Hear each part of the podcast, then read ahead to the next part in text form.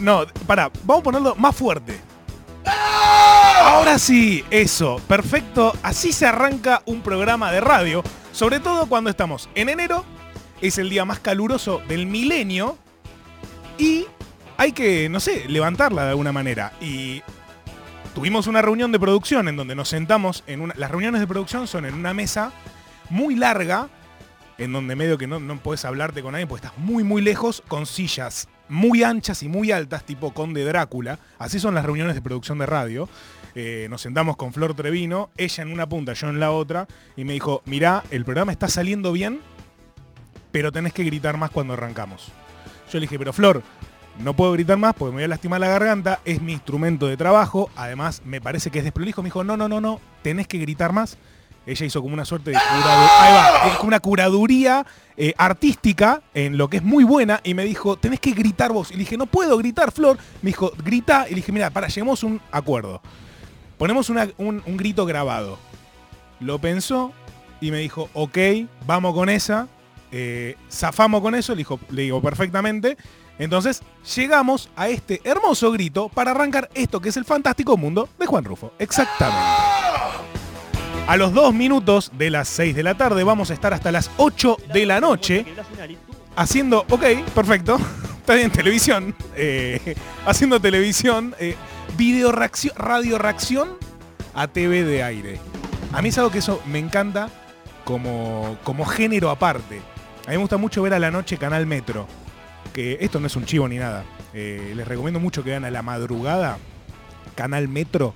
Es espectacular, es surrealista. Es como televisión interdimensional de Ricky Morty, ubican. Es eso mismo. Eh, hay- pasan cosas maravillosas. A la noche nadie ve nada, entonces no, no- no hay ley, no hay Dios, no hay patria, no hay nada. Eh, y en, en la madrugada, en Canal Metro, ocurren cosas maravillosas. Este es el Fantástico Mundo, ya hemos abierto la puerta, esta es la tercera edición de este programa que va a llegar a su fin el día viernes, va a implosionar y todas sus esquirlas se van a autoabsorber sin dejar rastro alguno, salvo los programas subidos en Spotify, salvo eh, unas fotos hermosas que nos estamos sacando con los invitados después del programa, y salvo este registro radiofónico que la verdad a mí me está haciendo muy feliz. Yo estoy muy contento haciéndolo eh, porque es exactamente lo que quería hacer. Cuando eh, las autoridades de National Rock, que aprovecho para saludar, me dijeron, che, ¿estás para hacerte un programa de verano? Yo les dije que sí y dije, bueno, ¿qué puedo hacer? Dije, ¿por qué no escuchar música, que es una de las cosas más maravillosas del mundo, con gente a quien obviamente de base respeto muchísimo su gusto, sino que además les tengo admiración? Entonces me interesa saber qué escuchan, cuándo lo escucharon, por qué lo escuchan. Me- eso me interesa muchísimo. Entonces hicimos esto, El Fantástico Mundo de Juan Rufo. El lunes estuvo Stanislao López, el label manager de eh, Casa del Puente Discos, label manager. Estuvo ayer Martín Rulli, a.k.a. el Rulixon, eh, baterista de revistas, una enorme banda, también miembro de Surfer Rosas. Eh, ayer aprendimos mucho, yo me llevé esto de los lugares donde ocurren las cosas. Eh, él habló mucho de, esto, de las fechas que hacen con Surfer Rosas, que me pareció impecable. Es una dimensión que yo no tenía eh, incorporada y la verdad que me parece espectacular pensarlo así. Estuvo muy linda la charla ayer con Rulix.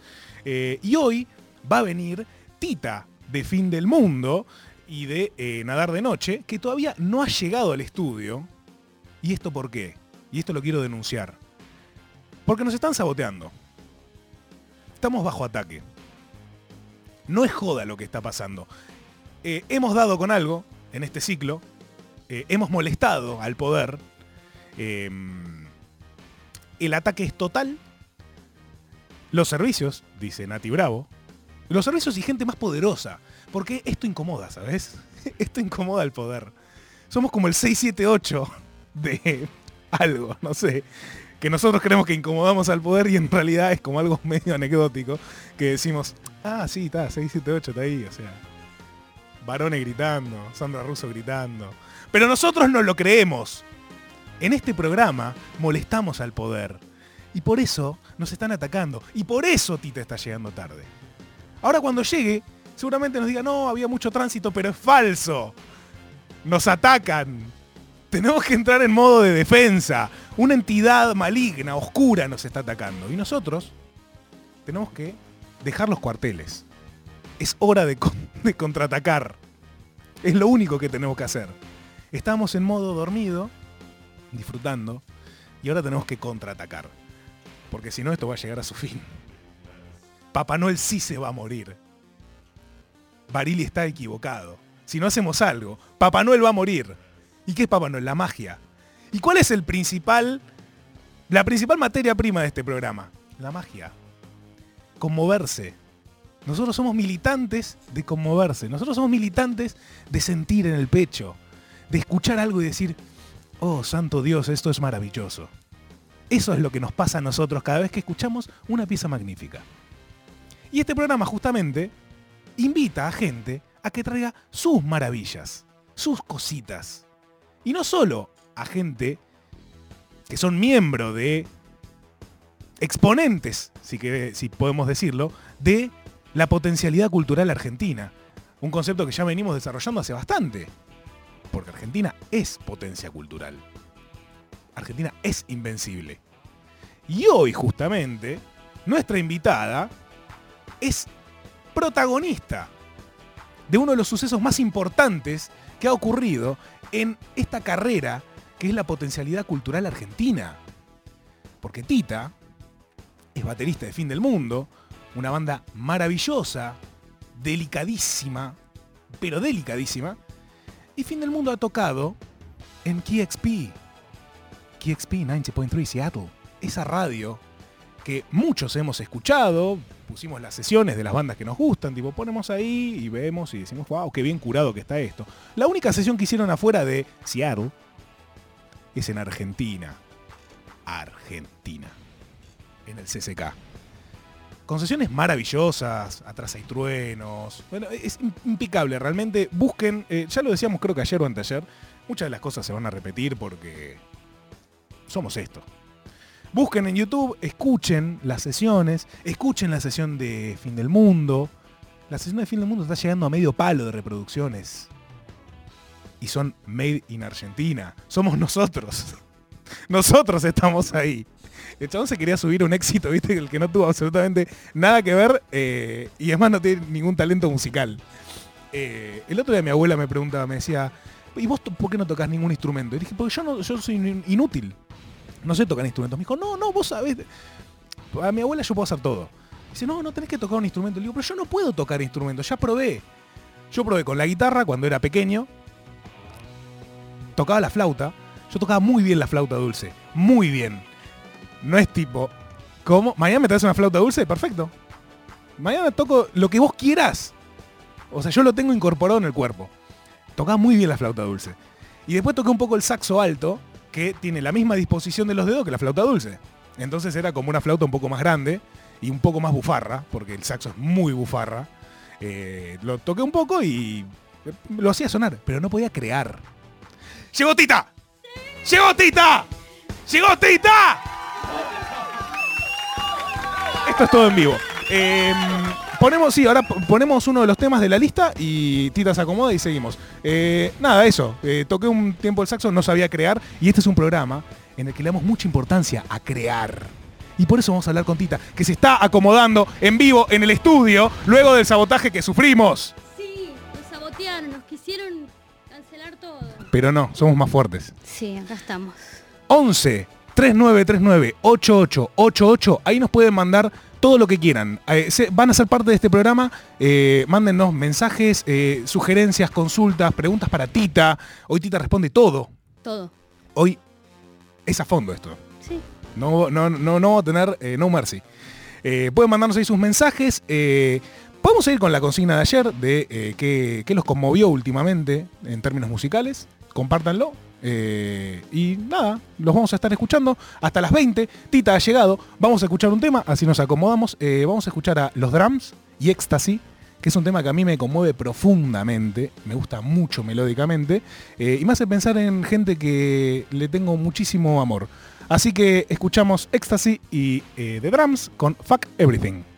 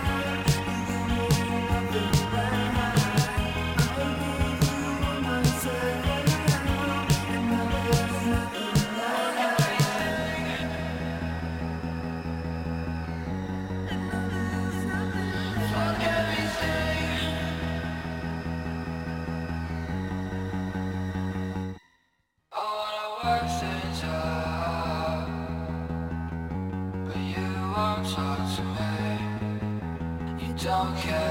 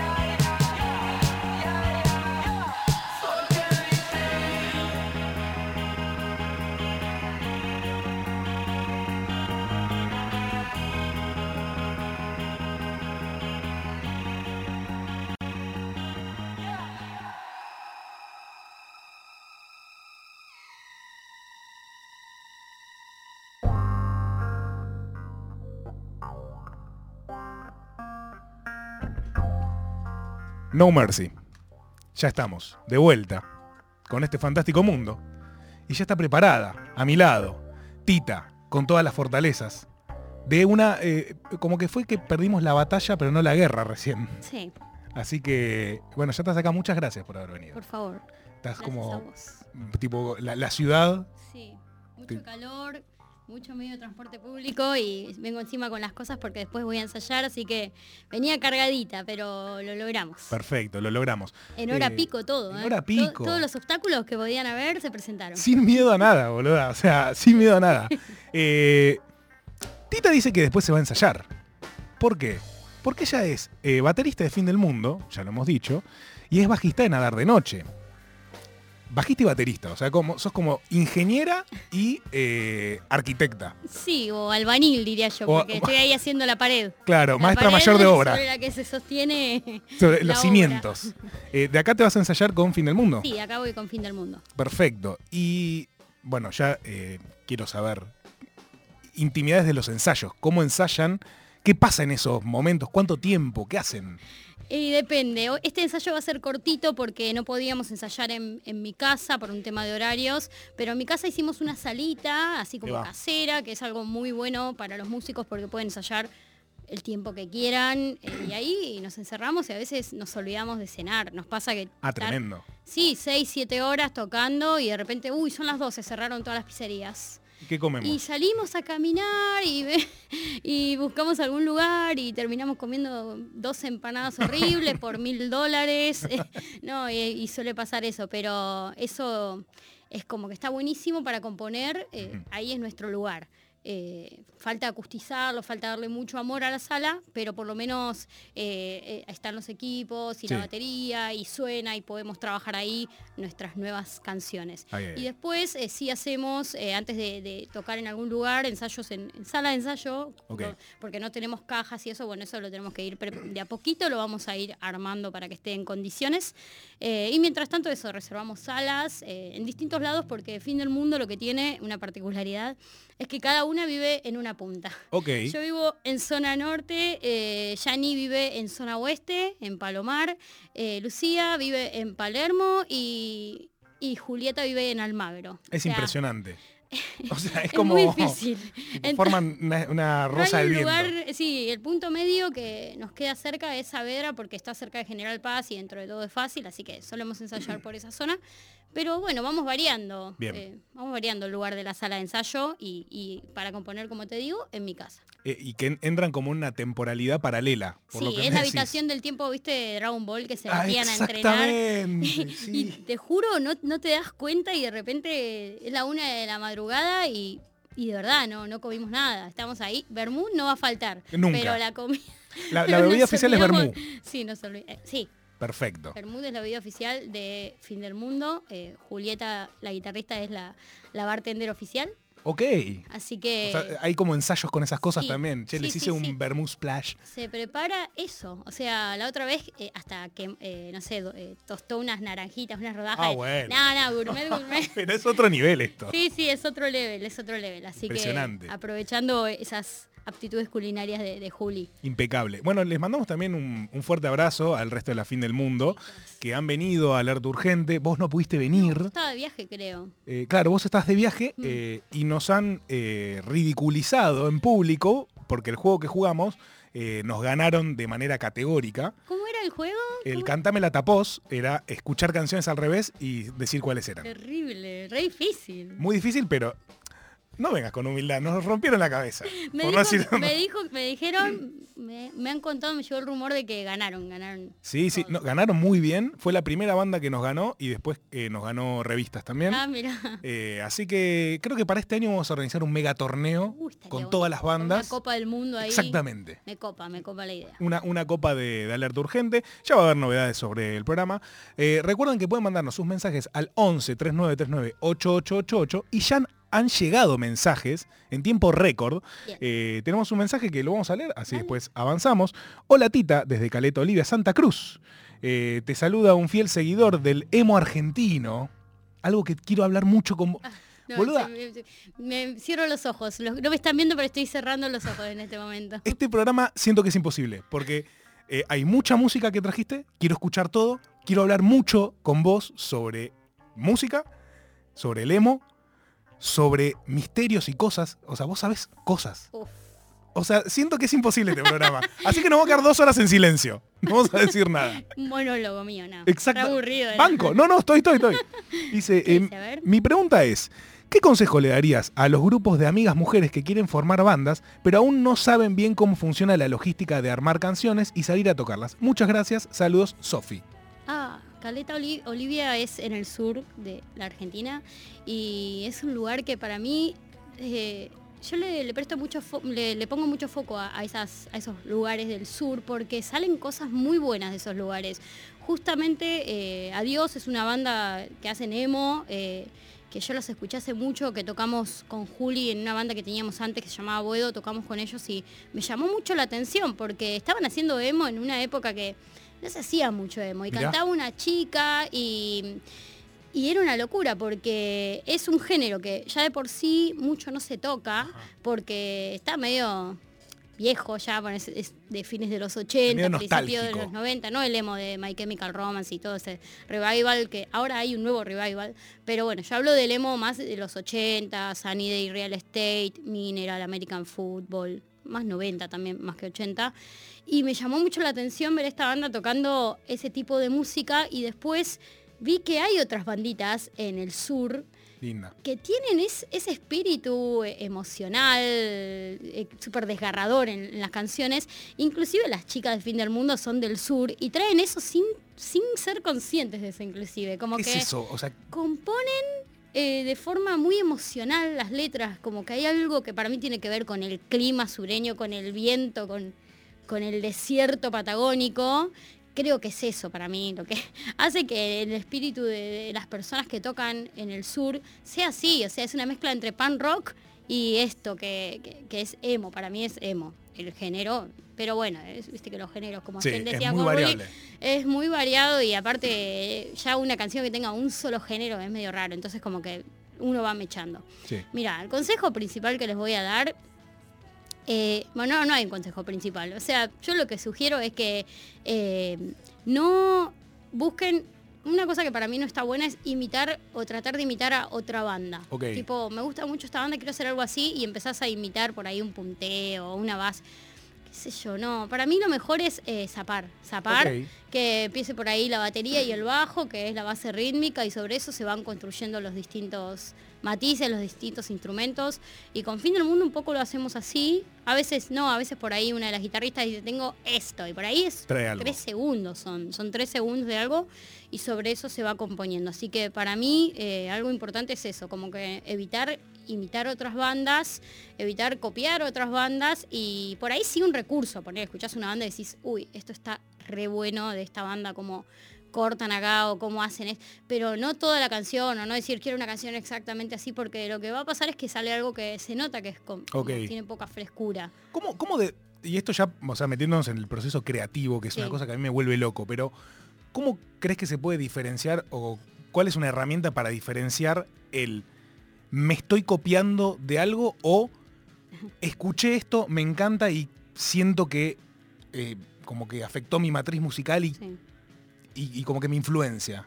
O sea, Bueno, ¿cómo sí. se puede diferenciar? Eh, cuando estás componiendo tenés que prestar atención a eso, porque por ahí uno no se da cuenta y de repente está tocando algo que escuchó en algún lado y no sé, a mí me ha pasado decir, che, esa, eso es igual a tal canción, cambialo porque es igual. Y no lo hizo a propósito, en plan de, hacer un plagio, No, sino obvio. que por ahí lo escuchó mucho, o yo misma lo escuché mucho y estoy haciendo igual, um, lo voy a cambiar porque lo mejor para mí es tomar, tomar recursos, no tomar todo una ponele. estructura, claro.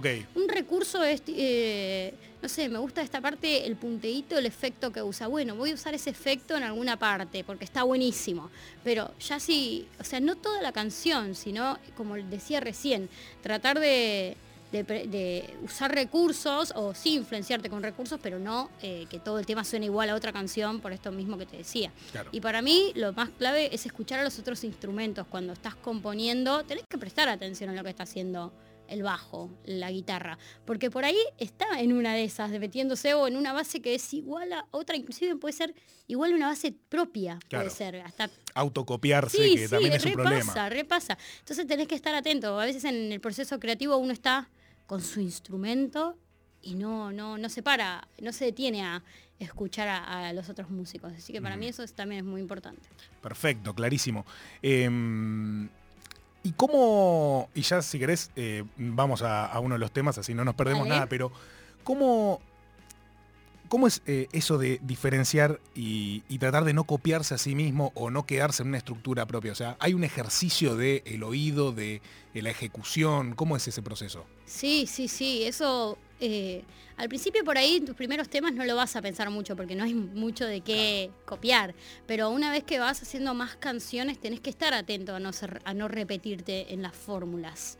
Y para eh, yo con ambas bandas eso lo- lo- le prestamos mucha atención, inclusive por ahí te das cuenta después de hacer el tema, decís, uy, estamos haciendo nuevo esto, y ahí lo que haces es volver para atrás y modificarlo. O sea, eh, eso depende de las ganas que tengas. Por ahí te da lo mismo y decís, todos mis temas tienen esta fórmula, lo cual es 100% válido. Si Cada funciona. banda se maneja de la forma que quiere. Eso, la regla número uno. Esto es como yo te cuento que se manejan mis proyectos. Perfecto.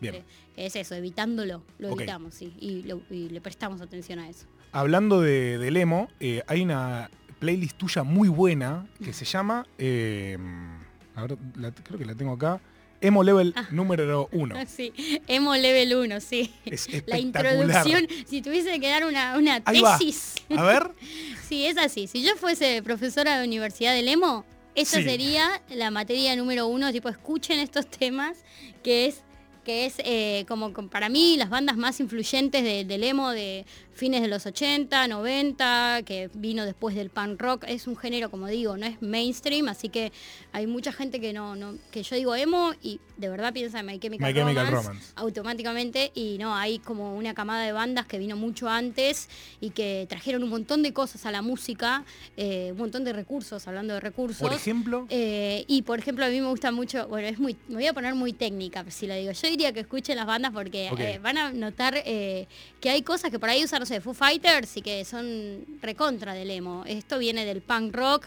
que en un momento se empezó como a, a abrir mentalmente y a dejar de ser tan, eh, no sé, una lucha social y empezaron a tocar temáticas un poco más románticas, vamos a decirlo así, o, o de amor propio o desamor propio. Y, y- y nada, y llegaron a esta música que es un poco más soft que el punk, pero que también tiene mucha, es muy intensa. pero es muy melódico también. Es súper melódico, es súper melódico. Y más el demo de mediados de los 90 de Midwest, eh, que se le dice así porque es de- del centro de Estados Unidos. Eh, ahí American Football, hay un montón de ejemplos. Esa es como la nombro porque es como de las más conocidas y que por ahí a alguien le va a sonar. Pero hay mucha data ahí en Emo Level 1. ¿Hay un level 2 también? eh, no hay level 2, no, es- Ok. no, no lo hice todavía. Lo Hay que tendría hacer, que hacer. actualización doctrinaria. Sí, lo tendría que ¿Cuántas hacer. harías? Porque si el 1 es el inicio, o sea, es como el Sí. eh, examen de ingreso. Sí. Después la segunda etapa y la, haría dos nomás. Ok. Yo haría dos. y en el 2, ¿hasta Después qué año viene llegas? Matt Rock y todos esos géneros que, que fueron también ramas del emo, ¿no? Bien. Eh, Twinkly Emo, bueno, hay un montón de cositas así como que sí. Que en la universidad del emo te las van a enseñar. Perfecto. Eh, entonces después, eh, catedratita, se pueden Sí. anotar. Apúrense porque no hay tantos cupos. Y si querés, eh, vamos a Tres escuchar... alumnos anotados ahora. Ahora hay tres alumnos anotados. Bien, eh, yo soy uno. Sí, Bien, perfecto. Ya está. Yo- cuatro vacantes. Hay cuatro vacantes. Listo. Eh, Re chiquita oh, era. 11 3939 8888. Ahí se anotan en la cátedra de, de, del emo de Tita. Eh, ¿Crees que escuchemos? eh, Sí, vamos ¿Podemos con- meter dos temas? Dale, vamos con los dos primeros. ¿Por qué los elegiste? Mira, el primero es eh, de una banda que hace poco hizo su último show, que es Versus Meteoro. Es la banda de mi amigo personal Ignacio Castillo, que eh, una persona muy importante en mi vida musical, porque con él tenía temporada de tormentas, que era otro proyecto.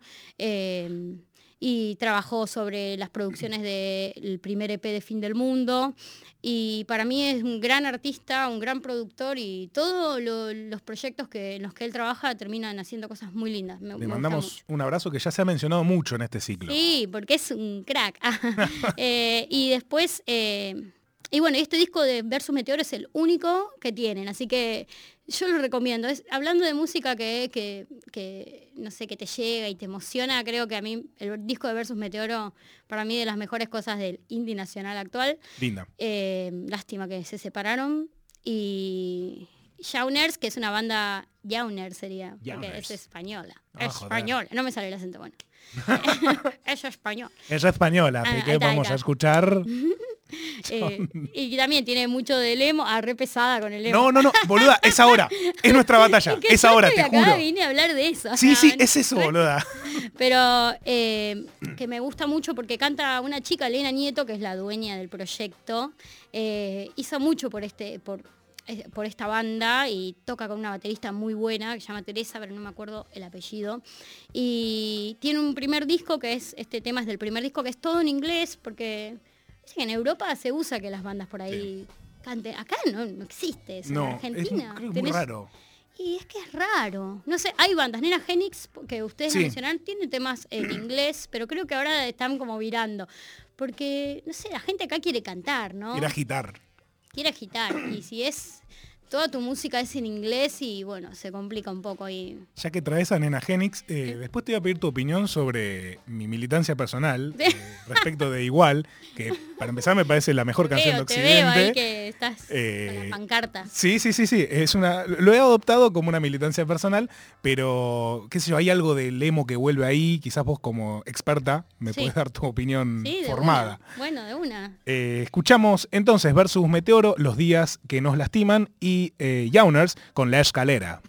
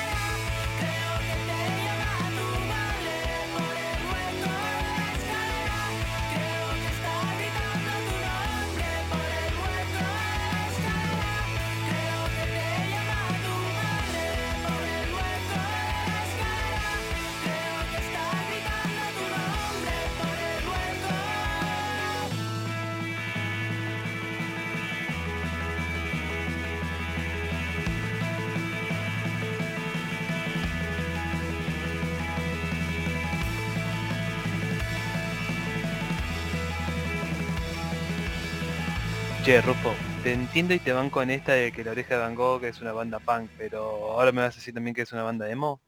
Te No, pregunto nomás de eso. Con- con- te consulto. no, pero, pero ¿por qué te pensás que yo soy un desquiciado, boludo? ¿Cómo voy a decir que es- La Oreja es una banda emo? Es una banda punk. ¿O no? Pop punk. Ok, Tiene listo. un poquito de pop.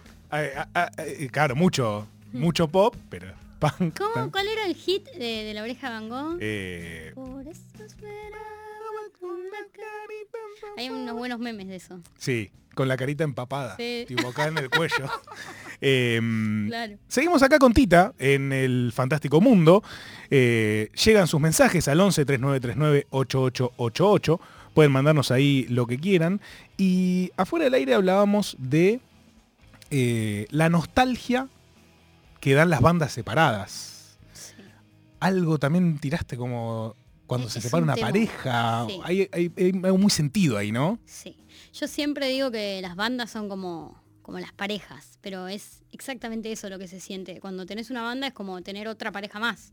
Y cuando vos, no sé, en una pareja pueden, puedes tener muy buenos momentos y muy buenos, muy malos momentos. Y cuando los momentos malos son más mayores que los momentos buenos, lo que sucede es que entras en crisis, Claro. al igual que con una pareja, y de repente se va perdiendo la química, al igual que con una pareja, y por ahí hay un integrante que tiene más ganas de separarse que otro. Sí. Y eso también pasa. Sí. Y ahí es donde es más doloroso. Porque cuando, no sé, hay integrantes muy claves en las bandas, viste que hay bandas que por ahí se va un integrante y siguen funcionando. No pasa nada. bien.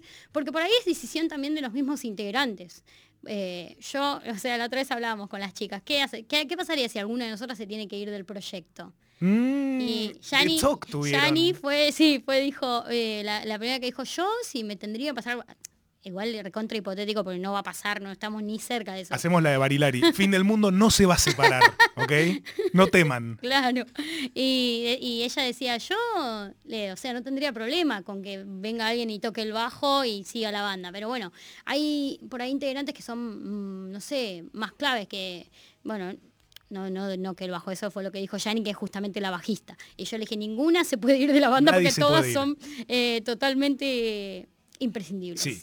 Eh, pero bueno, hay veces que pasa que hay un integrante que se va y la banda sigue y consiguen alguien que por ahí lo reemplace y está todo bien. Pero hay veces que no.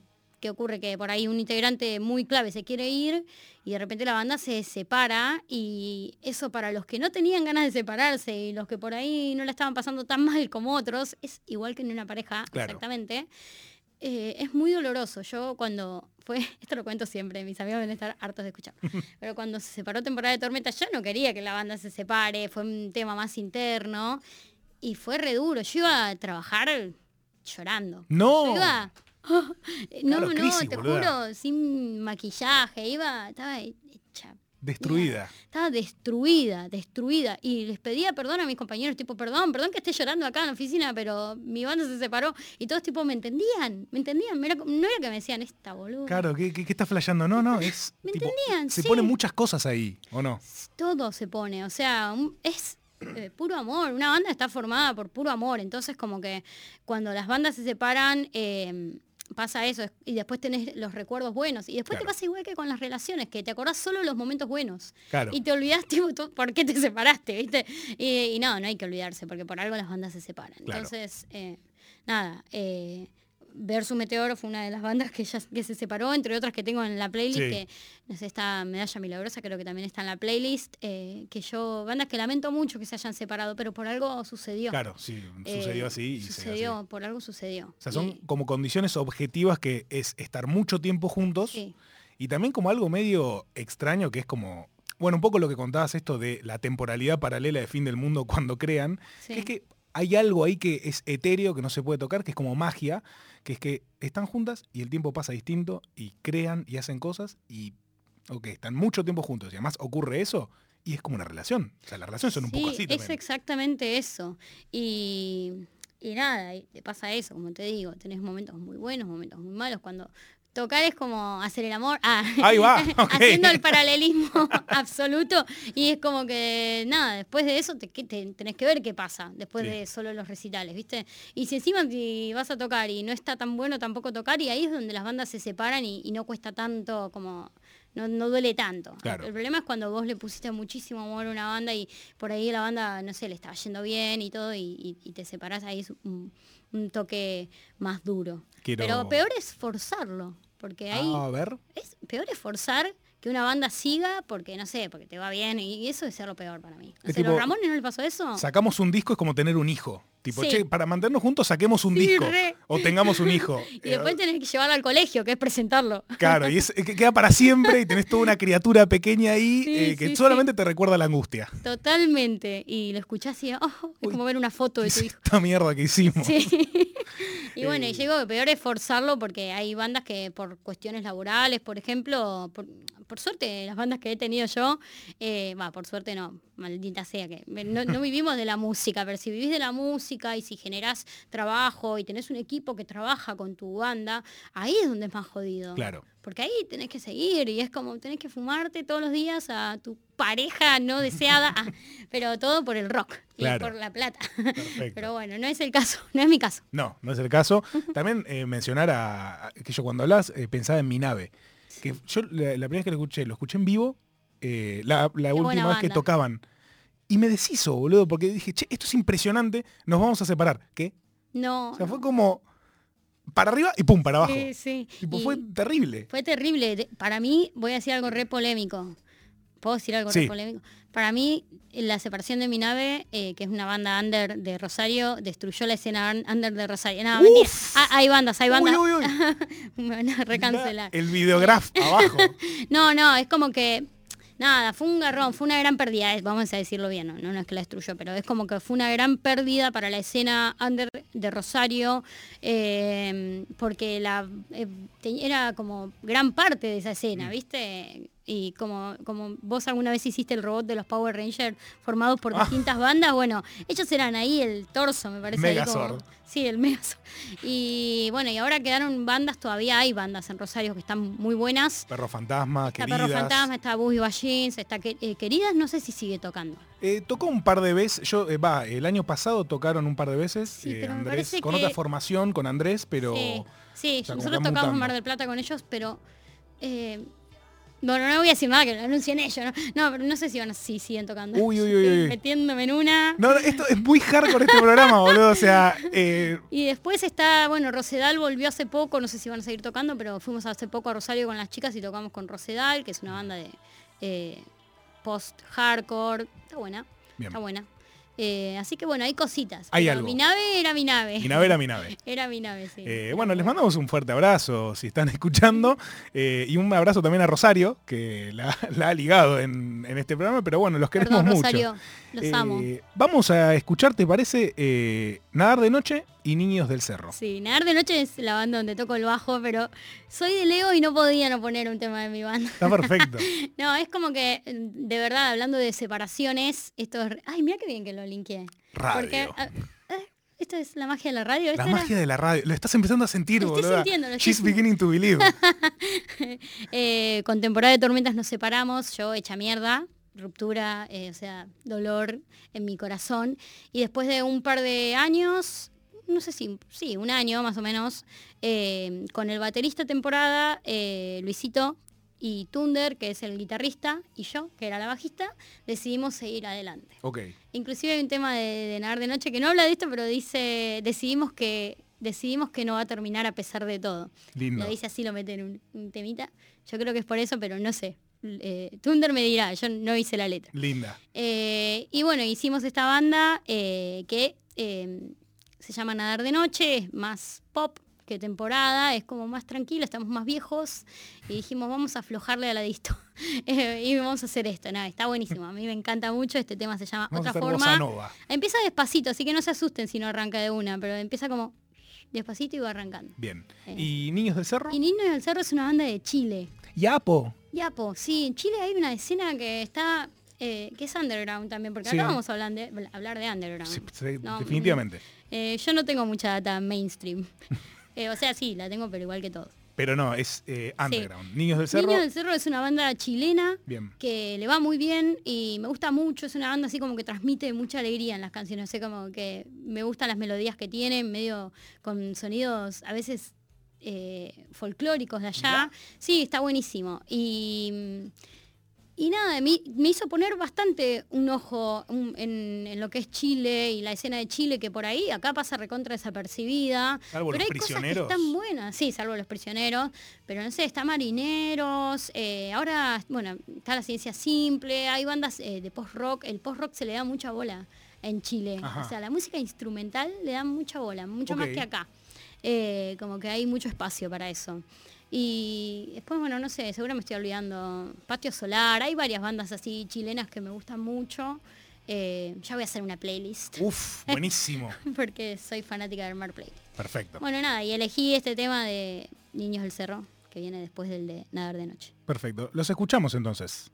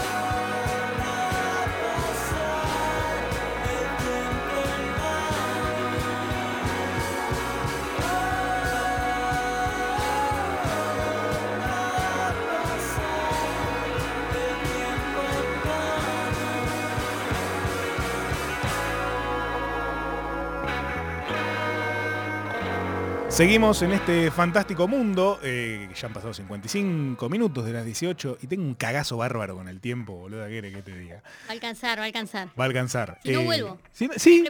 No, no, es que sí. Ah, Yo estaba pensando, digo, che, que necesito un programa de cuatro horas, listo. Eh, vuelve el, el viernes. En vez de hacer música del mundo, que además puedes colaborar, Ay, el viernes no puedo. Me voy Ah. a Tigre a Tigre. a tocar. No, mentira, me voy al Delta. Ok. Con, unas amigas. Pero, Perfecto. Qué pena. Qué lástima. Bueno, ya vamos a hacer algo Sí. igual. Eh, estamos con Tita de Fin del Mundo y Nadar de Noche. Recién escuchábamos, seguimos avanzando en esta maravillosa playlist que ha armado. Eh, y llegan mensajes al 11 3939 8888. Eh, los escuchamos. Escu- no, no hay. Ok, perfecto. Eh, pero si llegasen, los escucharemos.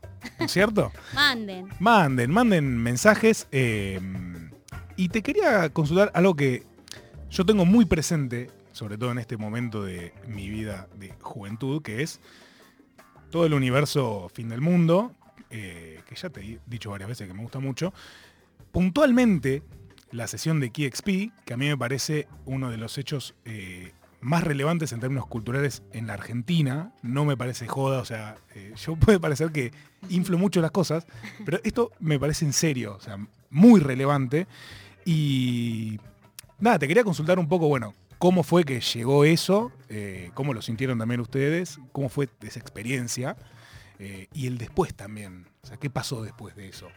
Uf, eh, eso para nosotras fue, para, para mí fue el mejor momento bandístico de Fin del Mundo por ahora. Eh, la verdad que sí, fue muy importante y muy relevante en la historia, en la corta histo- en la historia de nuestro, de nuestra corta vida como banda, porque tenemos tres años recién de banda. Y para cuatro ahora, en junio. 3 para Eh, 4. Sí, es poquito me parece. Es que ya Es un montón. muy no relativo, grabo. boludo, el- Yo estoy recontenta, sí, la verdad que sí, es relativo, es relativo. Porque en Tal términos cual. históricos es poco, pero son cuatro años y es una bocha de tiempo. Sí, es verdad. Pero para una banda, no sé si es tan poco tiempo, parece que es poco tiempo. Bueno, ok. Así que bueno, eso está bueno.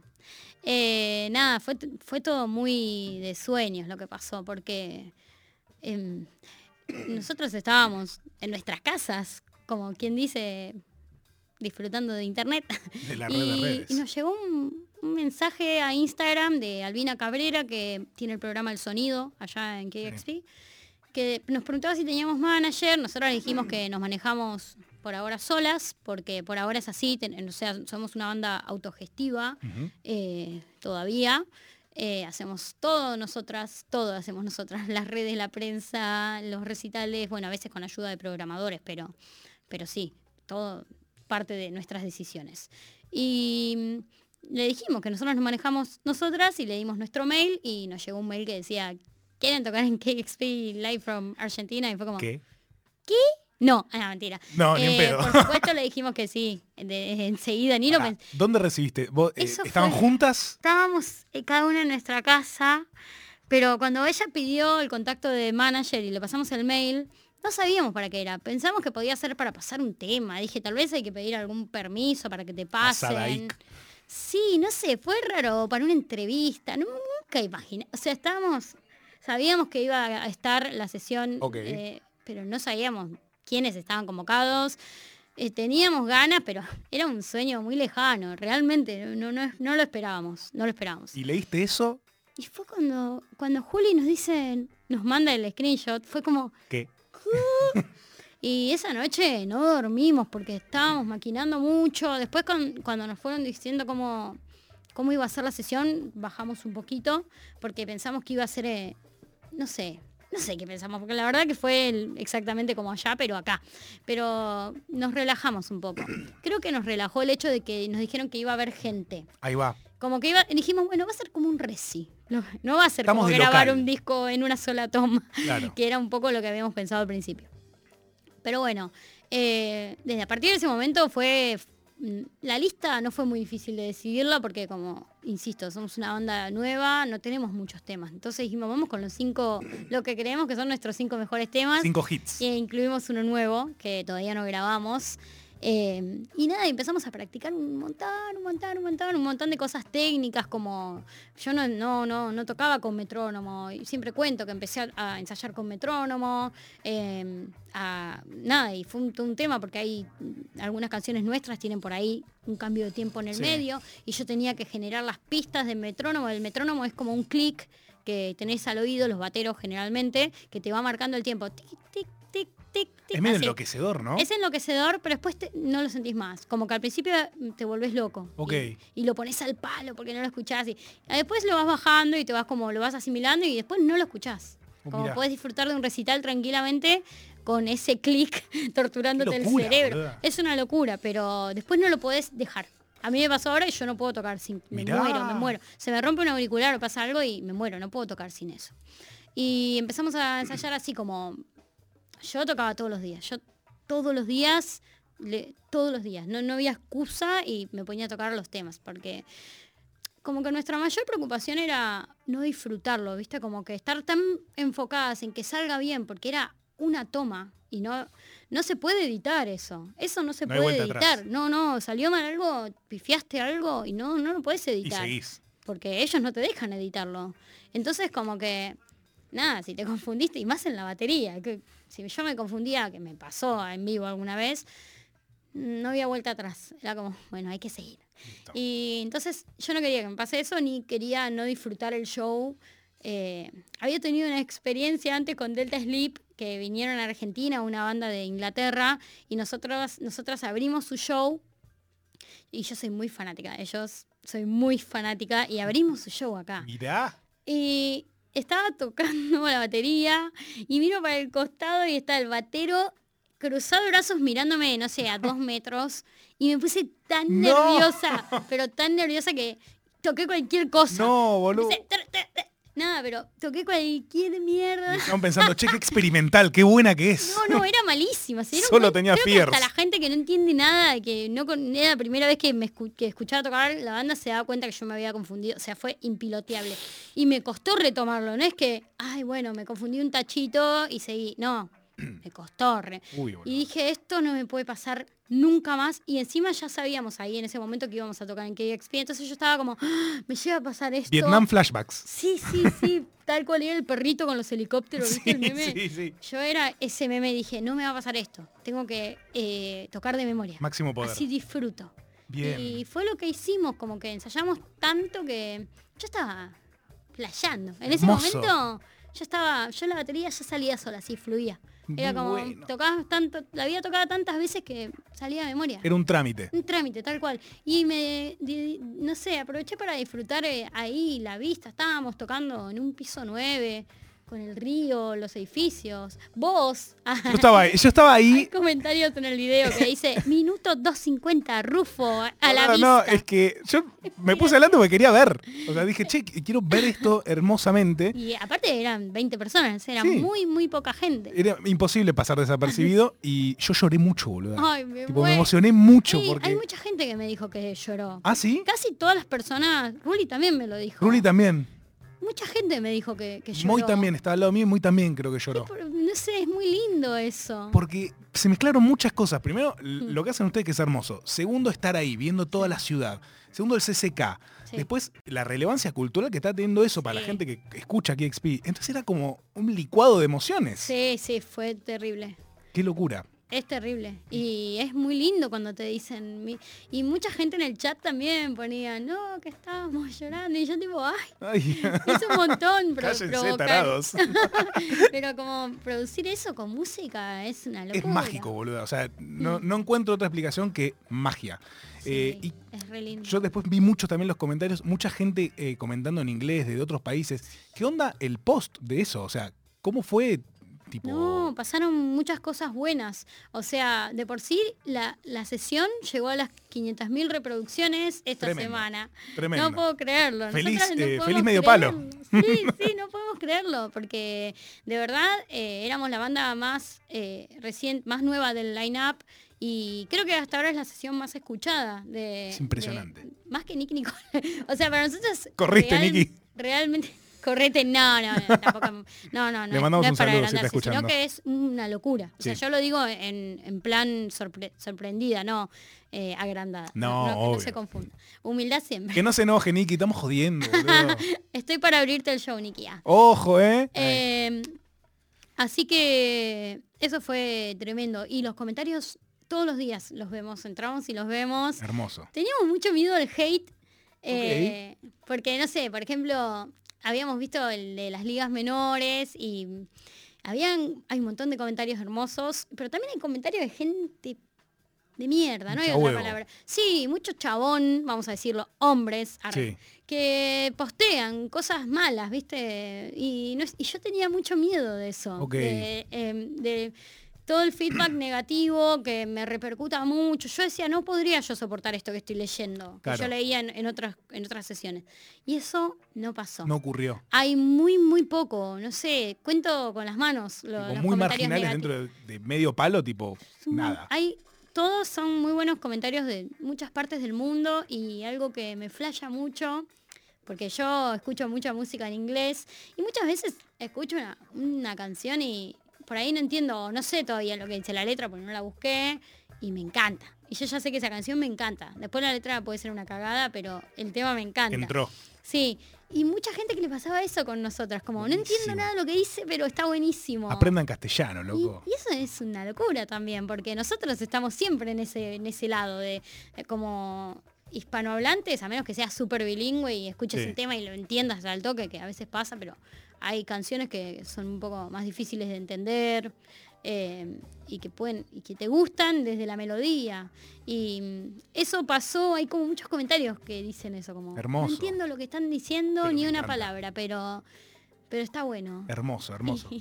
Y eh, hay, de- después de este suceso magnífico, Sí. eh, ¿qué onda? No sé, ¿hay contactos con otros países? ¿Hay giras? ¿Hay fechas? ¿Hay algo de eso? Hay todo. Bueno, hermoso. Ah, tampoco para tanto, no. No me voy a ilusionar. Eh, sí, la primera muy buena noticia que es un spoiler. Uy, me van a matar las chicas, pero Mm. siempre me pasa lo mismo cada vez que me, me deja. no, si saben para qué me pongo, para qué me ¿Para qué me invitan, soy yo. Eh, el primer spoiler que voy a contar es que vamos, nos van a editar en vinilo en España. Mira vos. Spinda Records, ahí frente al pueblo. Eh, eso lo vamos a anunciar muy prontito. Ya estamos ahí con todo, todo el tratamiento del arte. Hermoso. Eh, no sé si contar mucho más. No voy a contar mucho más. Después, Es, es como una exclusiva sí, esto. después arroba la fin del mundo para más noticias. Sigan todo ahí y van a Después, dar noticias. eh, bueno, ahora vamos a ir a Chile, esa Mirá. es otra novedad. En marzo vamos a pisar territorio, vamos a cruzar la cordillera Hermoso. para tocar en algunas ciudades de Chile, eh, junto con La Ciencia Simple, que es una banda amiga que estuvo de gira acá hace poco Sí. y compartimos algunos recis y quedó muy buena onda y, y nada, y dijimos vamos a hacer una gira para allá. Qué lindo. Y hermoso. eso también fue gracias a toda la repercusión que tuvo. eh, nos subió un montón la cantidad de oyentes y eso también nos sirve porque todo eso para los músicos eh, es como una inversión que a nosotras después usamos para sacar material, para viajar.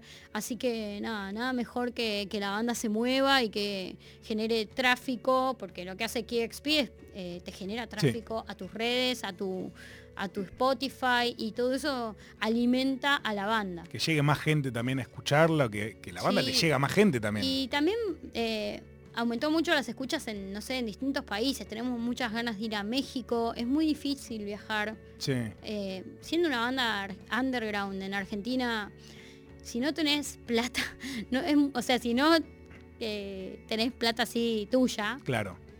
eh, no por la banda, sino tuya, eh, es muy difícil viajar a lejos, a México, a España.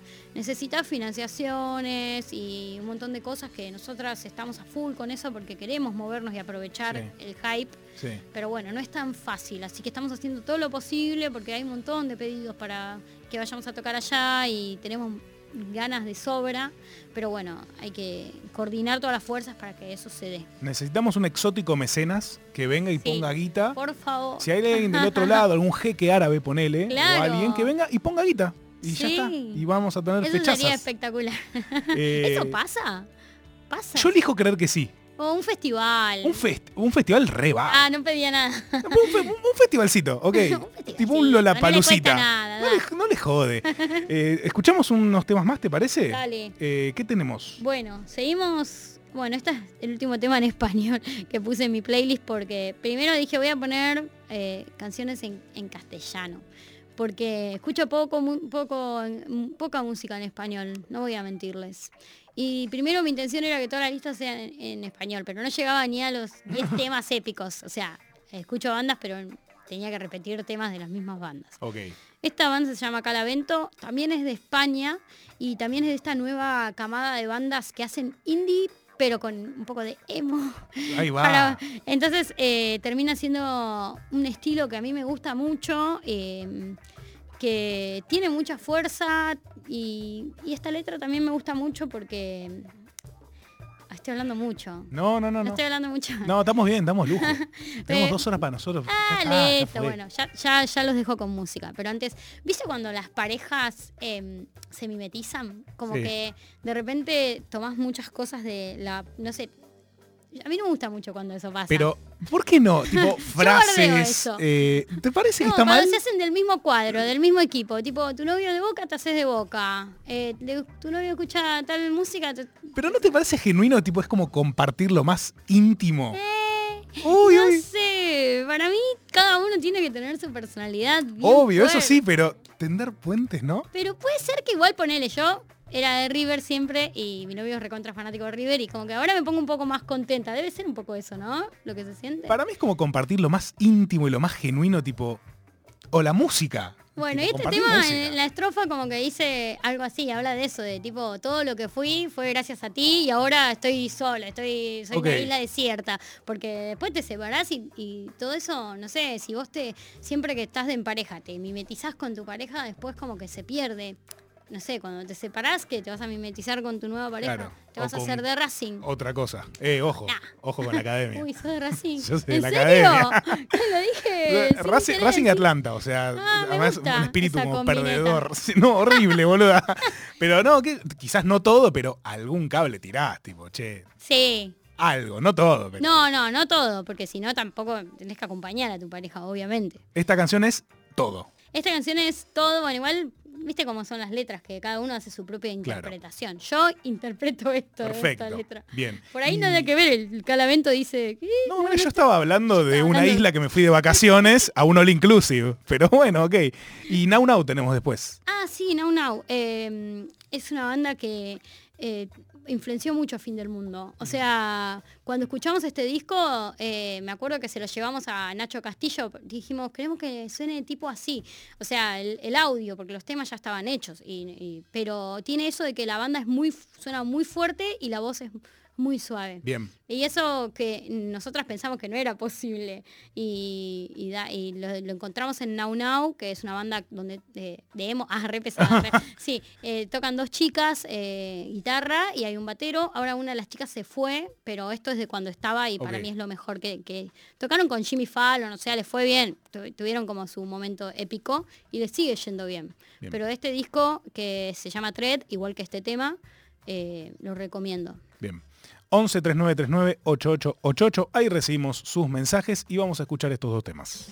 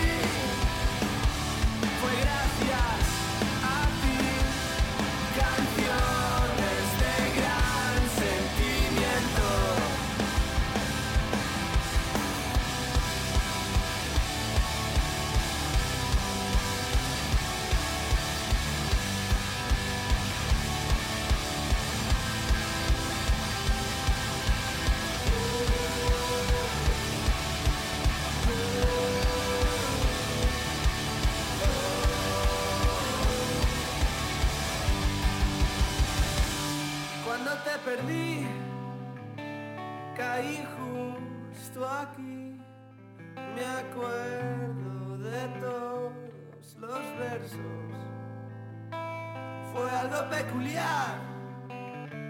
Saliste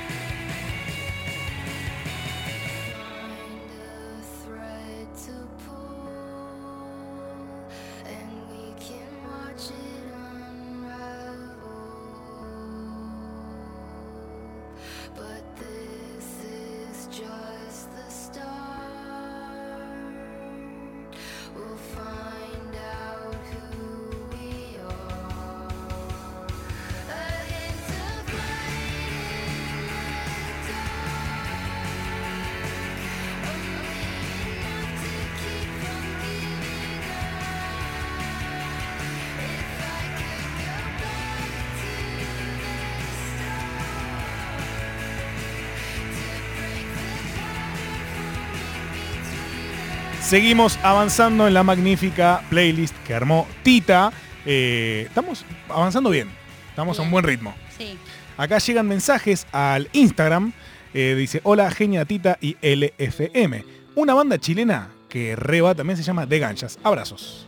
Muy buena de Ganjas, me encanta. Fui a verlos cuando vinieron acá, tocaron en Club B. Ahí va. Es un lugar chiquitito y estuvo bárbaro, bárbaro. Hermoso. Muy bueno. Inclusive cuando eh, alguna vez eh, en un viaje me compré un vinilo de ellos, que lo vi ahí súper en oferta y está buenísimo.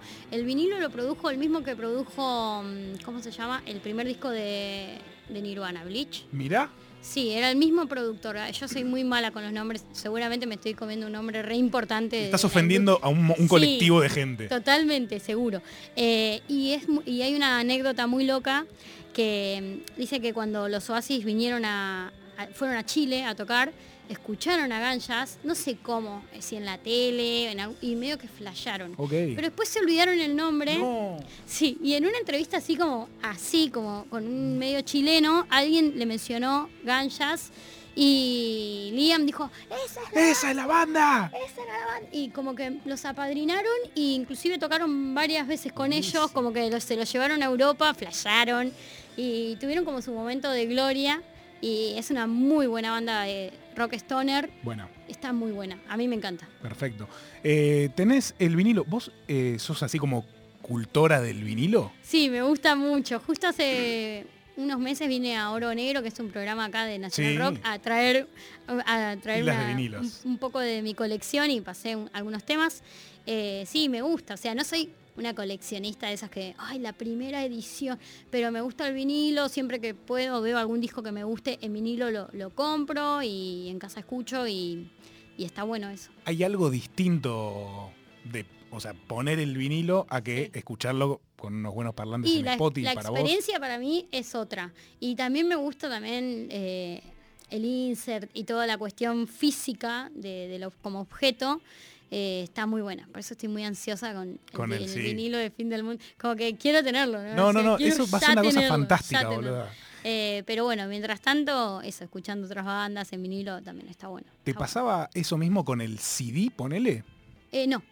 no. No. porque tenía, eh, no sé, era medio, no tenía plata para comprarme muchos CDs, o sea, vamos a ser sinceros. Sí. Eh, tenía obviamente CDs, eh, me acuerdo cuál fue mi primer CD. ¿Cuál que fue me- tu primer CD? fue Dookie de Green Day. Eh, me lo compraron para un día del niño y me acuerdo que salía a 10 pesos, ¿viste? Y era... ¿Ya escuchabas Green Day ahí? Sí, escuchaba Green Day, pero por MTV. Ah, entraste por MTV. Sí, sí, sí, no es que no, no tuve la suerte de tener un familiar que me Te enseñe el punk. Eso fue MTV. Sí, eh, mi tío a full con los Rolling y en mi casa a full los redondos. Ok. Eh, inclusive tuve una banda de tributo a los redondos. Mirá vos, ¿cómo se llamaba? Eh, Hijos del Rey se llamaba. Esta data es re top secret, eh, no, no- no la sabemos. Exclusiva. Eh, y así, con esa fue la banda con la que empecé a tocar el bajo, porque mi hermano es batero, Ajá. baterista hace muchos años y se le- el bajista no podía tocar en una fecha y me dijeron, bueno, tenés que- son 16 temas, eran una banda de temas. Pero yo bocha. tenía mucho tiempo libre porque iba al colegio. edad tenías? 15 tenía. 15. Eh, entonces yo volví al colegio y tra, tra, tra, le daba, le daba, sacaba todos los temas y me saqué 16 canciones en dos semanas. Fue un récord. Sí, y tocamos y estuvo Impecable. Increíble. Y encima había como, viste que las bandas tributo como que va mucha gente a verlas, Sí. como se llena. Eh, y estuvo muy divertido. Y toqué varias veces con ellos y después me hice como mi, mi ot- otra banda, también con mi hermano en la batería. Y ahí fuimos como, fui experimentando ahí. Después me, regalaron un bajo. Ahí va. Pero Y siguió ese camino. Primero me lo prestaban y me- Perfecto. Me, regalaron uno. Era más barato antes. Che, pará. Fácil. Quiero volver un poco a lo de Duki. Porque Ah, me Duki. interesa el, el- el recorrido musical. Sí. Eh, vos decís que eh, de donde más escuchabas música era MTV, Sí. porque en tu casa, bueno, eran Los Redondos, Sí, era, hay algo de había eso. rock nacional, pero no eran muy melómanos en mi casa. Eh, O sea, escuchaban como ciudadanos. Sí, sí, no es que, ay, mi viejo escuchaba Spinetta. No, Claro. no, no tuve la suerte, no, no. Eh, pero estaba en TV, había televisión por cable. ¿Qué, qué- qué recordás de esa época? ¿Sabes que me acuerdo que tengo un recuerdo muy fuerte de año 98, se me cayó el documento así. Perdón, ¿eh? Sí, tengo 37 años. ¿Qué? Y estaba viendo eh, No puede ser, MTV. Music Award y eh, estaba el premio al video del año. Y lo ganó Korn con Mirá. Freak on a Leash. No sé si fue 98 o 99, estaba ahí. Y lo ganó Korn con Freak on a Leash y fue... Mi cabeza explotó. En ese momento yo venía escuchando cosas como Green Day, venía escuchando No Doubt, eh, Red Hot Chili Peppers, MTV todo. muy MTV. Muy MTV. Offspring, eh, muy MTV todo. Pero cuando escuché Korn yo tenía 14. Sí, no. Y dije, ¿qué carajos es esto? ¿Qué, qué es esto? Lo amo. Y me acuerdo que lo grabé en VHS Muy bueno. y lo veía todos los días. Y necesitaba conseguir material. Entonces me fui a la cueva y me compré un disco.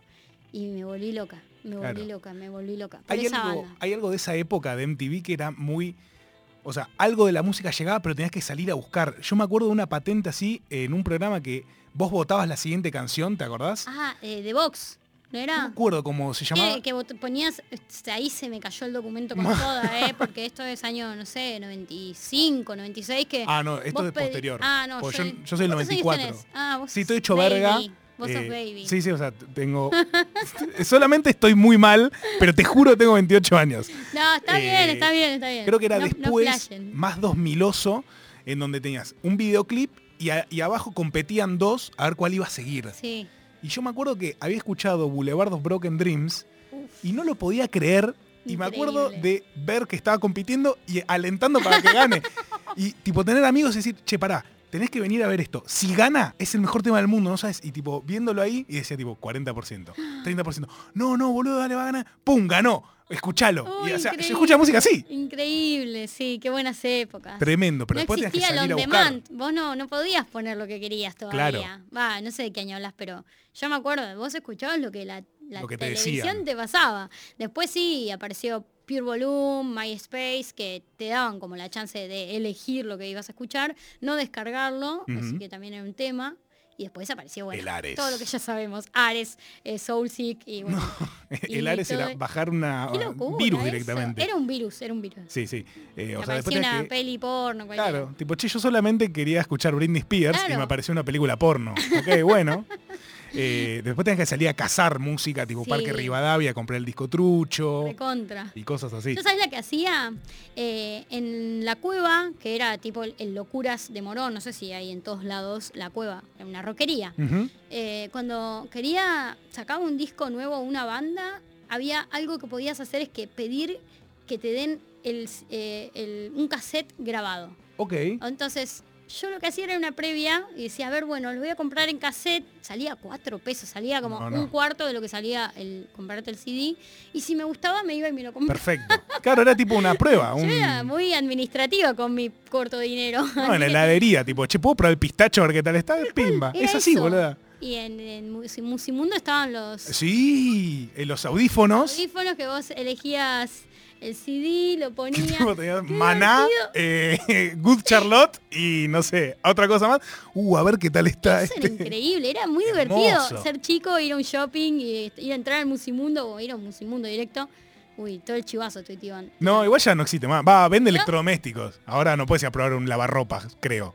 Si se puede, son muy buenos Y Musimundo. podías, eh, si querías, si no estaba ahí en las En los, en los eh, dispositivos, claro. no tenías el, no estaba el CD, vos podías llevarlo y te- en, la, en la caja te lo así, te lo dejaban. Hermoso, hermoso. era hermoso. Y ahí Claro. escuchabas, eh, si te gustaba, no sé, para qué si lo ibas a comprar igual. Y hasta podías ver el librito y todo, pero bueno. Eh, Fantástico. Yo, bueno, yo me acuerdo de, de esa época. eh, ahí a mí me había entrado todo lo que es el, todo el post emo que vos traes acá. O sea, vos tenés conocimientos. Yo solamente peco de ser del 94 y ahí escuchaba Charlotte, My Chemical Romance, Him, todas esas cosas. Que muchas de las cosas no las conseguía en Musimundo porque no eran comerciales. No. Entonces, tipo, era salir a buscar esas cosas y pedirle al chabón de eh, el Parque Rivadavia a ver si me lo grababa. Tenías, tenías muchos, muchos CDs, Y después fui consiguiendo cosas eh, que todavía atesoro eh, porque me parecen hermosas, tipo también bueno. el librito y esas Yo cosas. perdí todo. ¿En serio? Sí, perdí todo. Uy, qué cagada. Pero porque me mudé muchas veces y las mudanzas se van perdiendo y tampoco Claro. tenía una colección de, no sé, no era, no era tan grande. Entonces como que lo perdí. Me re arrepiento porque Qué hay cosas que estaban buenas. Bueno, pero vuelve algo de eso con los vinilos. Sí, creo que por eso tal vez como que mi revancha Es claro. a no haberlo hecho con los CDs o haberlo hecho muy cuidadosamente con muy pocos discos, no me la jugaba mucho. Ahí va. Eh, Perfecto. sí. 11 3939 8888 pueden mandarnos sus mensajes, sus recuerdos musicales, eh, sus nostalgias. Qué linda que es la nostalgia también. Eh, vamos a escuchar, ¿te parece Dale. Medalla Milagrosa? Medalla Milagrosa con Fuerza Débil, que es otra banda que se divorció. Ah, Ay, no. Sí, se separaron hace poco, em, pero bueno, igual yo la sigo escuchando porque me gusta mucho. Tienen dos discos, así que es muy fácil de ser fanático. Sí. Y después otra banda que no es de acá, que se llama Porch, eh, con un tema que se llama Car, que lo elegí porque estoy aprendiendo a manejar. Muy bien, y, y espectacular. me gusta ese tema porque habla como de- del auto. Lo vi el otro día en tus historias y Sí. quizás después podemos charlar algo de tus historias, tus secciones de historias. Uf, me gusta. Quiero hablar de alienígenas, boluda. Dale, o sea, va- te, a- te lo voy a confesar. aliens. Te- sí, definitivamente. Escuchamos.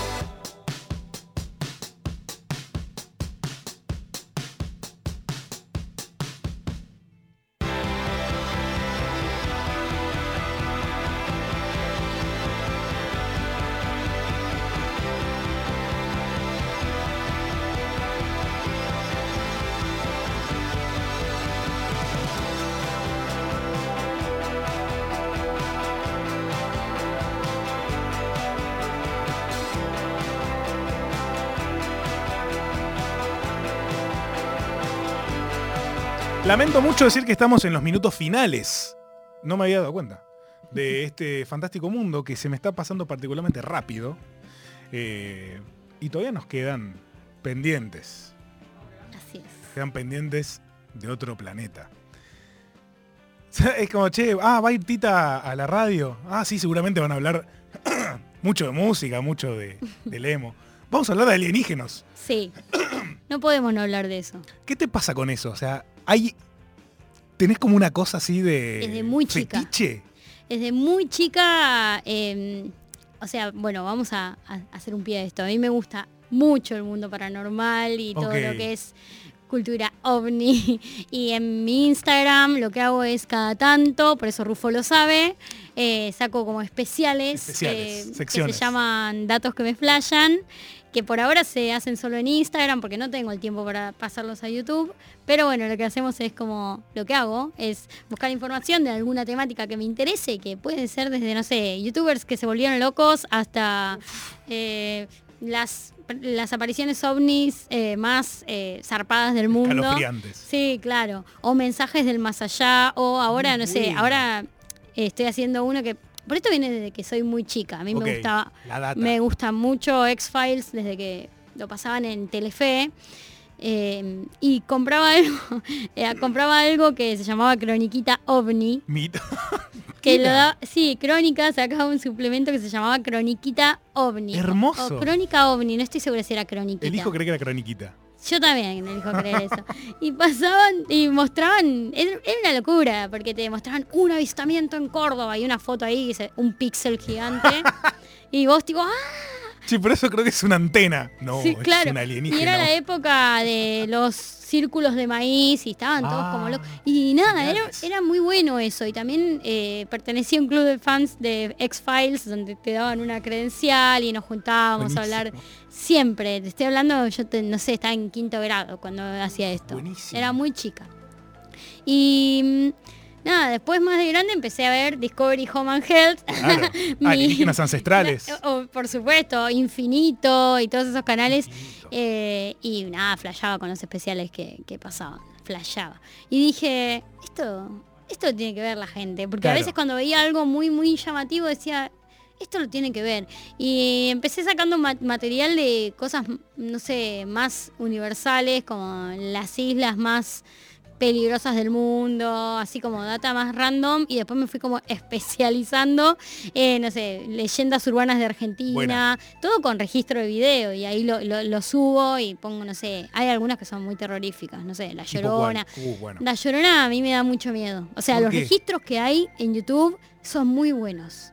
Porque lo que pasa con los ovnis, lamentablemente, es que con el avance de los teléfonos, como que no es que tenemos mejor material. Y encima con el avance de la tecnología es peor, porque no sabes si lo están truchando. Claro, Se puede renderizar absolutamente. Se puede hacer todo trucho hoy en día. No sé, inclusive he sacado un especial de eso de.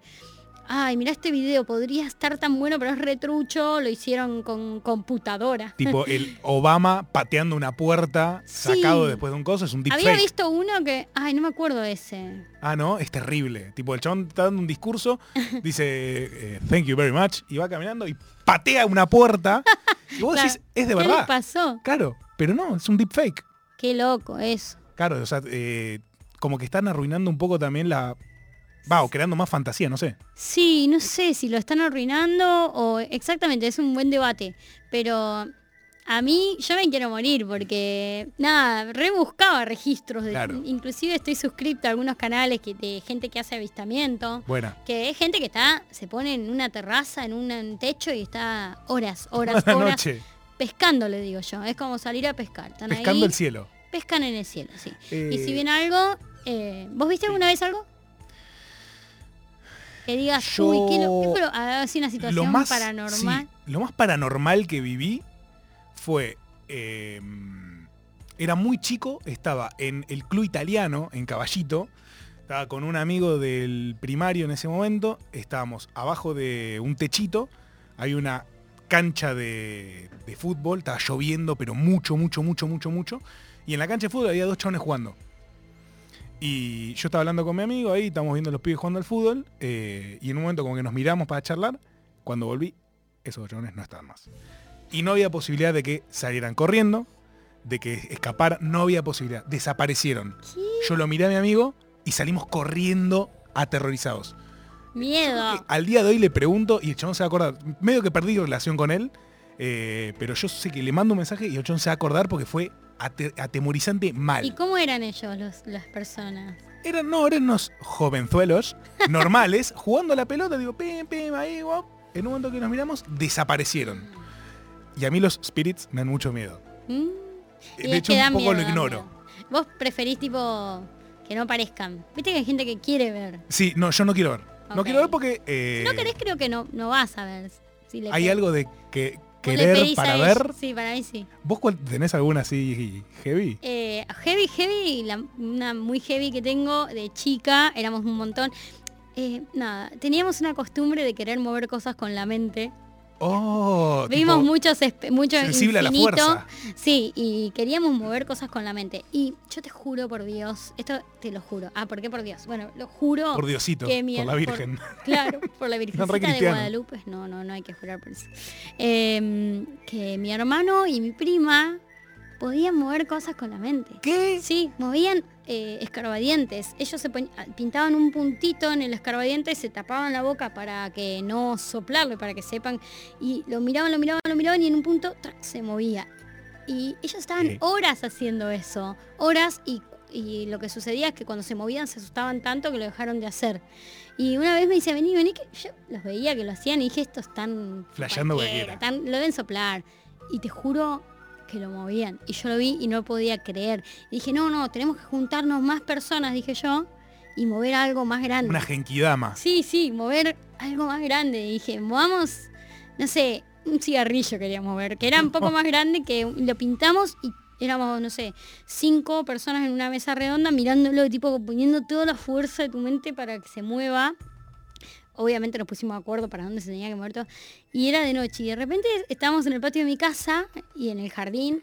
Escuchamos ruidos como de una, un arbusto y miramos todos para el arbusto. Y mis perros empezaron a ladrar y una luz blanca se cruzó. ¡Pum! Se cruzó de un lado del patio para el otro y todos hicimos ¡Ah! y salimos corriendo y los que est- estaban de espaldas no lo vieron pero escucharon los, los arbustos y a mis perros y salimos todo cagando y no lo hicimos nunca más porque no sé había algo ¿Pero ahí ¿Por qué? ¿Qué era tipo? Estaban invocando Para fuerzas mí que no eran humanas. algo que sin querer porque no sé teníamos estábamos con toda nuestra energía ahí éramos chicos y calculo que tienen más energía los niños y eso fue algo medio loco Además los niños ven demons, es obvio, se sabe. Sí, re, re. Y los gatos también. Y los gatos también, pero claro, ustedes como invocaron energías Algo que no eran de su jurisdicción. Sí. Tipo es jurisdicción de los demons. Ustedes no. Contra. Sí. No, boluda, qué cagazo. Para mí sí. No me gusta esto. Y, y después sí vi eh, cosas locas en el cielo, así como... Ah, tipo- eh, a mí me gusta mucho, entonces yo también voy mirando. Voy viajando en el colectivo y estoy mirando, mirando, mirando, mirando. Hace mucho que no veo Si tenés que elegir un universo de Sí. lo paranormal, a saber, spirits, eh, fantasmas, fantasmas y espíritus lo mismo, eh, no sé, vampiros, zombies, eh, alienígenos, ¿dónde te sentís más cómoda? Eh, que lo que más me gusta son las leyendas urbanas, así de eso. Ah, a así ver. que hay de todo, hay de todo. Eh, está el silbador, eh, ¿cómo se llama? El silbador, creo que se llama uno, que es- hay muchos videos. ¿Cómo eh, es el gen- silbador? Gente que está en la montaña, tipo en Perú, y hay un silbido que hace de tipo... Y de repente lo escuchás y dicen que si lo escuchás cerca es que está lejos. Si lo escuchás lejos ¡No! es que está cerca. Es un Slenderman, pero del altiplano. Sí, sí, sí, es terrible. Y hay un montón de videos, si vos pones eh, El Silbador, creo que se llama, después voy a averiguar bien, y bueno, y de, de La Llorona también hay algunos que decís, esto no puede ser mentira. Mm. Hay varios que me encantan. O sea, ¿te gusta la mezcla entre ficción y que pueden ser verdad? Sí, y, y el archivo, a mí, si el, el archivo de video me convence, eh, nada, soy feliz. en ese Perfecto. sentido, Claro, un buen footage. Sí, porque hay mucha falopa. Claro. Tenemos mensajes. ¿Es acaso Tita la Tom Long de la fin del mundo? ¿Terminará Tita en una organización del tipo la NASA de Argentina? Buena. Me encanta. A ver. Estoy para esa. eh, si se quieren sumar, Yo voy a hacer una asociación. Juntamos avales, ya está. Datos que flashan. Eh, no, sí, sí puede ser que, que- que esté un poco en esa, pero no dejo que me, que me coma, no dejo que me coma el personaje. No, y hay algo que también eh, con la ficción, consumís cosas así, tipo te gusta poner, no sé, Alien. Eh, sí, sí, sí, también. No tanto, no voy a decir, uy, soy re fanática, pero sí, obviamente me vi todas las películas Claro. de, ese género, o sea, ciencia ficción y todo eso, me encanta. Perfecto. Eh, pero acá yo estoy hablando de data más casera, Bien. más videos hechos caseros y... Me gusta. Sí, sí, sí. Y, y el gobierno nos, ocul- nos oculta información. No, Sí, eh, investiguen el... Ah, cosas. Eh, ¿Tenemos más audios? A ver. Eh, yo tenía de toda la vida que la llorona era la que si escucha, escuchás el llanto de cerca es que está lejos y si escuchás el llanto de lejos es que está va. cerca. Eh, mm, yo tengo entendido que no, que la llorona la escuchás porque le sacaron los hijos y es un llanto. Pero sí puede ser que eso, esa, eh, si está lejas, el- si, si la escuchás lejos está cerca, si está cerca eh, la escuchás lejos, bueno, no, no sé si lo estoy Eso, diciendo sí. bien. Eh, puede que aplique a otras leyendas urbanas. Yo no lo tenía con la llorona, ¿eh? Inclusive vi videos de la llorona después. Si quieren, les paso Sí. mi capítulo de datos que me flashan Sí, de este sí, tema sí, sí, sí. que muestro también las hamacas de Firmat. ¿Te acordás el- eh, las hamacas de Firmat? A ver, no. Eh, en Firmat, que es un pueblo en Santa Fe, si no me confundo, hay unas hamacas que se están constantemente moviendo. Tipo, lo descubrió un chico, la hamaca se- no deja de moverse. Entonces fueron un montón de noticieros a mostrar que la hamaca no se deja de mover. Y ahora inclusive cercaron la hamaca y la, porque la gente se roba la arena como medio para hacer... Ah, porque es como eh, medio mística es ahí. medio místico, No. hay una energía que no se entiende. Y fue un programa que se llamaba tipo Mythbusters. Sí. eh, y fueron a, a ver qué sucedía. ¿Y? La verdad que no me acuerdo ahora cómo, cómo había dado el programa, pero tengo entendido que no lo pudieron descifrar. Mirá. Que no lo pudieron descifrar. Eh, pero lo que se dice es que hay una corriente de viento que ocurre en ese. O sea, no, no, no, no. Vamos a hacer. Vamos a ser realistas y para mí hay algo ahí, pero la gente que es muy racional dice que es No, por es un una tema de vientos. eh, imantación. Bueno, sí. pero ellos son escépticos, ¿sabes? Y Y- no, eh, en este programa no tienen lugar. Y hace poco, hace, uy, me ponés a hablar de esto y yo tengo mucha data. ¿Qué hora es? Eh, no, estamos muy mal, eh, pero cerremos. Voy, voy con la última. La y después, eh, en arroba tita from hell, que es mi Instagram, ahí tengo como las destacadas que dicen DQMF. Si quieren chusmear, ahí hay, hay mucha data. Sí. Y tengo que sacar un capítulo mañana, que lo estoy ¿De preparando. qué es? El Sí. de mañana es de of- eh, gente que tiene pica, que es Pica. un trastorno alimenticio que es gente que come objetos, como que come papel Mirá. o come tierra o come piedras. Entonces como que voy a mostrar algunos casos de gente que tiene pica, los que para mí me parecieron los más interesantes. Había un programa antes en Discovery Home Health que se llamaba Mi, Mi extraña obsesión Ahí va. y ahí mostraban muchos casos de estos. Entonces dije, ay, voy a compilar algunos que me gustaron y, y voy a sacar. Tremendo. Bueno, tenemos en exclusiva mañana en arroba tita from hell. Sí. Pueden sintonizar y disfrutar de, de- de- de esta sección que es espectacular. Sí, sí, sí. Subiste una hace poco de, cómo es adentro del obelisco, que lo charlamos acá en Alerta Sí. Urgente. Ah, ¿sí? Sí, sí, porque era un datazo, boludo. Tipo, Sí. che, ¿cómo es el obelisco por adentro? Tipo, está en Sí, el medio. es que ahí. yo me pregunté eso cuando vi la gente en el Mundial, cuando ganó Argentina, que estaban ahí en la punta del ¿Pero cómo obelisco. llegan? llegaron ahí? ¿Qué hay adentro? ¿Una escalera caracol? ¿Qué hay? Y nada, y hay una escalera finita, finita, Muy finita. con unos descansos en el medio y bueno, y, y nada, y, y la cima, que Es es muy locura. peligrosa, que es muy peligrosa. Muy peligrosa. Re- Nos recomendamos que no se suban. No, traten de no hacerlo. Entendemos que hay una cosa de argentinidad de celebrar en lugares altos como el síndrome del gato, tipo de elevarse. Sí, sí, sí. Lo celebramos, pero quizás no tan alto. Claro. O sea, traten de cuidarse. Eh, ¿Te parece que escuchemos eh, un tema del fin del mundo? Sí, vamos a, vamos a poner un tema de fin del mundo porque me parece que amerita. Ya casi quizás cerrando. Y aparte del poliamor es así, ¿viste? Cuando tenés dos bandas tenés que pasar de una Claro. también de la otra, Sí, si no, porque si no, boludo, es tipo... se pudre el rancho. Se pudre todo. Eh, y va a ser nuestro noveno tema. Quizás podemos cerrar con uno más, lo cual me parece que es, eh, está bastante bien, ¿no? Para, Sí. Escuchamos bastante. Eh, pero bueno, después las playlists las vamos a subir. Bien. Vamos a subir todas Esta separadas. playlist tiene 28 temas. Es impresionante. Pero yo sabía que no iban a pasar todos, pero quería presumir. No, pero después la publicamos, así la gente la, la puede escuchar. Minutos finales de este fantástico mundo. Vamos a escuchar el próximo verano de Fin del Mundo eh, y el coro. Quizás lo podemos cantar. acá, Vamos, vamos a al cantarlo aire, al- porque al es aire. hermoso. Escuchamos.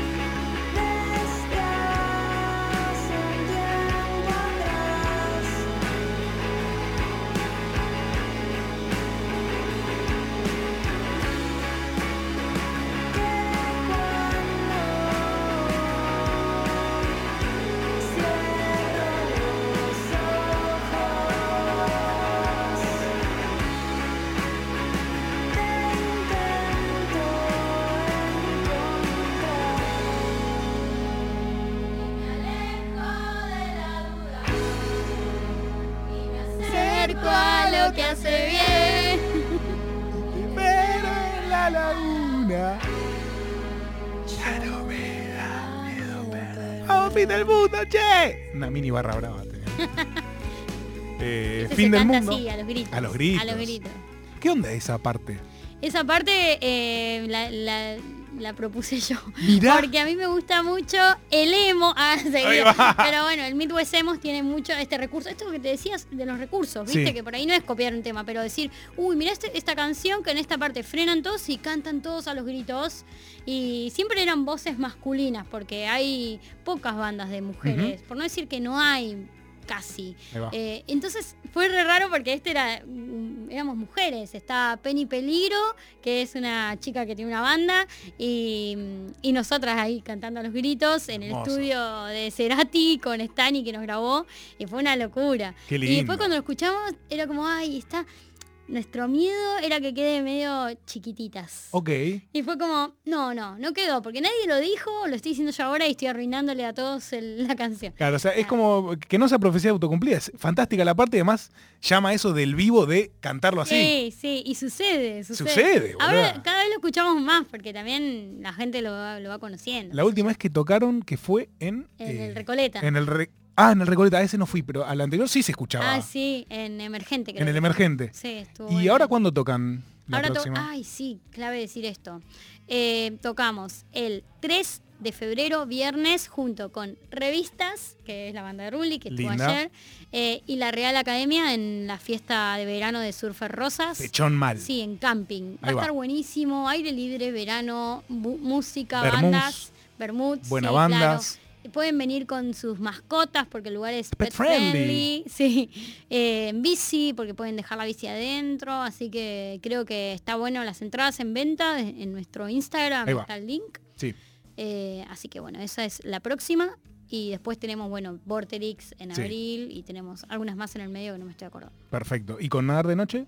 Con Nadar de Noche el 10 de febrero en Stramer Bar. Buena. Sí, con los subtítulos. eh, Uf, qué fechón. Sí, sí, va a estar buena, va a estar buena esa fecha. Eh, Stramer Bar es un lugar eh, chico que suena, para mí es de los venues que mejor suenan, es de los chicos de ataque y lo tienen muy bien. Está muy bien puesto. Está muy bien, el backline que tiene es increíble y lo menciono porque está bueno ir a tocar un lugar chico y que suene muy bien, que no Hermoso. falle nada, que suene hermoso, es una experiencia más íntima. Sí. Así que ah, vayan también, las entradas están súper baratas porque están a precio 2022, como digo yo. Ahí va. Y también en arroba nadar de noche en nuestro Instagram y ahí a la bio para las entradas. Y nos encontraremos allá en esas fechas, que son Sí. muy, muy lindas fechas, la verdad. Sí, vengan. Estamos ya llegando al final de este fantástico mundo. Ah, ¿con qué tema cerramos? Y con el que siga de la lista. ¿O querés cerrar con alguno en A particular? ver, a ver qué tenemos. A ver qué, qué quedó ahí en la lista. Eh, hay muchas cositas, pero no, está bien cerrar con ese. ¿Sí? From Indian no, sí- Lakes. sí, perfecto. El- con el que sigue, cerramos. Es un tema raro, pero está bueno. Escúchenlo. Vamos igual después a subir la playlist. Este programa después va a quedar también en Spotify para que lo puedan reescuchar. Eh, la playlist después la vamos a subir, lo vamos a anunciar en redes. Y eh, me queda nada más agradecerle a este maravilloso equipo que ha hecho esto posible. A Nati Bravo, que estuvo la primera hora. A Berenice Vieto, que estuvo la segunda hora. A Flor Trevino, que hizo una fantástica... Hoy se lo dije y pensaba que le estaba boludeando. Que está haciendo un trabajo de producción espectacular. Y me dice, "Eh, no me boludees. Pero esto es espectacular el trabajo de producción que estás haciendo realmente. A Mile Uber, que está en las redes. Eh, creo que nadie más lo está eh, haciendo este programa. Eh, gracias, Tita, por haber venido. Gracias a vos y a todo Realmente- el equipo. Gracias. La pasé muy bien. Eh, queda después, en- durante el año, volver a charlar de cosas que nos quedan Dale, pendientes. sí. Si Me gustó lo de hacer un especial paranormal. Sí. Hay mucha info. Perfecto.